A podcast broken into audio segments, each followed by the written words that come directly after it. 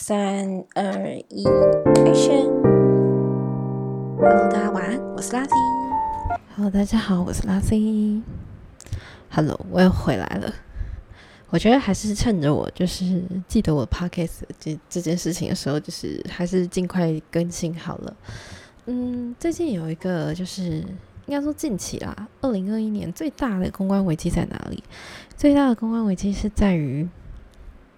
我不知道大家有没有看足球，在于 C 罗把可口可乐的置入移掉。C 罗移了可乐这件事情可大可小诶，可是你们知道吗？C 罗移可乐之后啊，可口可乐的股票市值蒸发了四十亿美金诶，它瞬间掉下来。因为 C 罗拒绝就是跟可口可乐同框这件事情啊，其实引发蛮大的一个。就是仿效的效应，因为我们可以知道说，呃，大家其实都知道，就是球迷也知道了，就是 C 罗他本人是对于健康非常非常注重的人，然后他本身也是，嗯，一个形象的一个概念这样子，所以他要把可乐移掉，其实对于说，就是他认为可乐是一个，呃，不健康的饮食，然后垃圾食品什么之类的，其实他强化了可口可乐。不健康了这件事情，所以才会造成可口可乐的市值蒸发，然后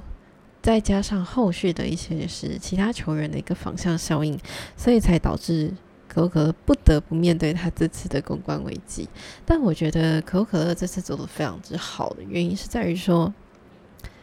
嗯，他没有否认，他其实说了一句话，我觉得非常好，是因为他说每个人都有选择喜欢饮。喜欢的饮料的权利，所以 C 罗他不喜欢可口可乐也是他的权利。他们并不会认为这件事情，嗯，就是有损害到他们的利益。这样子，就是每个人的口味需求不同啊。然后他们后来说，就是因为每个人口味需求不同，所以他们除了嗯 original 的可口可乐之外，他们也有准备就是无糖的可乐。然后也有水这样子，虽然可口可乐是可能长期都是那种运动品牌的一个赞助商，可是可口可乐它跟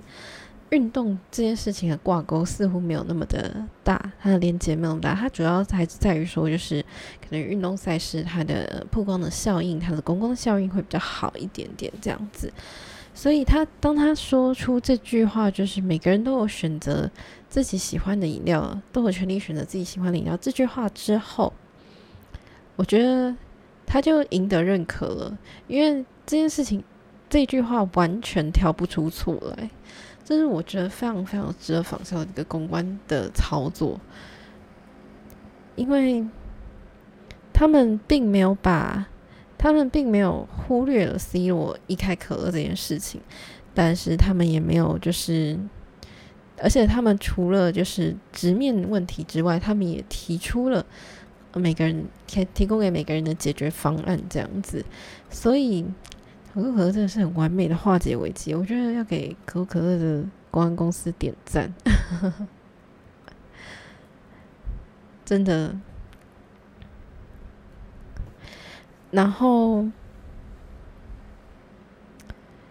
因为可口可乐它是赞助商，但是。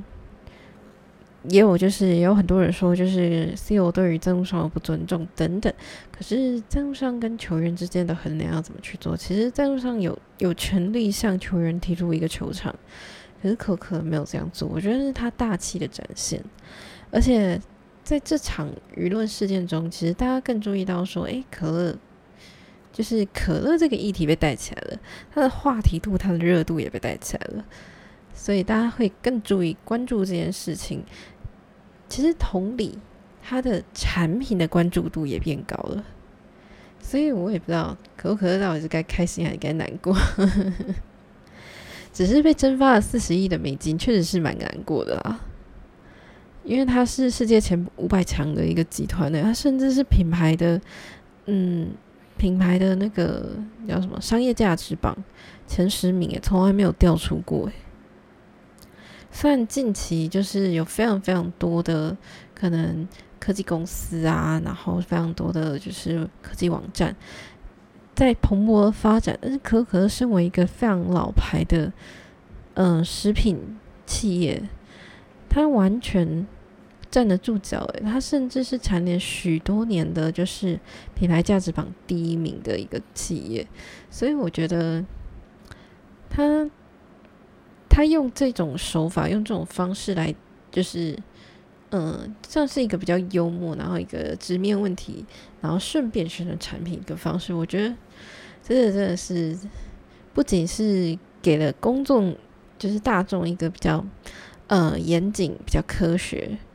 然后再再加上就是传达说，嗯，我是诚实的，我是值得信赖的。这件事情其实公关最主要的这件事情是在于说，公关它是面对各方的质疑跟询问，但是。我们要正确的表达我们的初衷跟想法，以及我们的诚意，以及对我们产品的信心。这件事情要浓缩在一句话里面，真的是不容易耶。所以这件事情太长了。好啦，你们可能会觉得我分享比较乱，可是我觉得这件这件事情这个案例是给所有公关人都好好上了一课，非常非常好的一个操作。已经回应这样子，好啦，我是 Lazy，大家这是今天我分享的一个公关的案例。嗯，如果你有希望我分享的公关案例的话，可以到我的 Instagram 上面去做一个留言，我会就是酌情看你们有没有比较好的一个主题，然后我们再来讨论看看。好啦，今天就到这里，谢谢你们，晚安，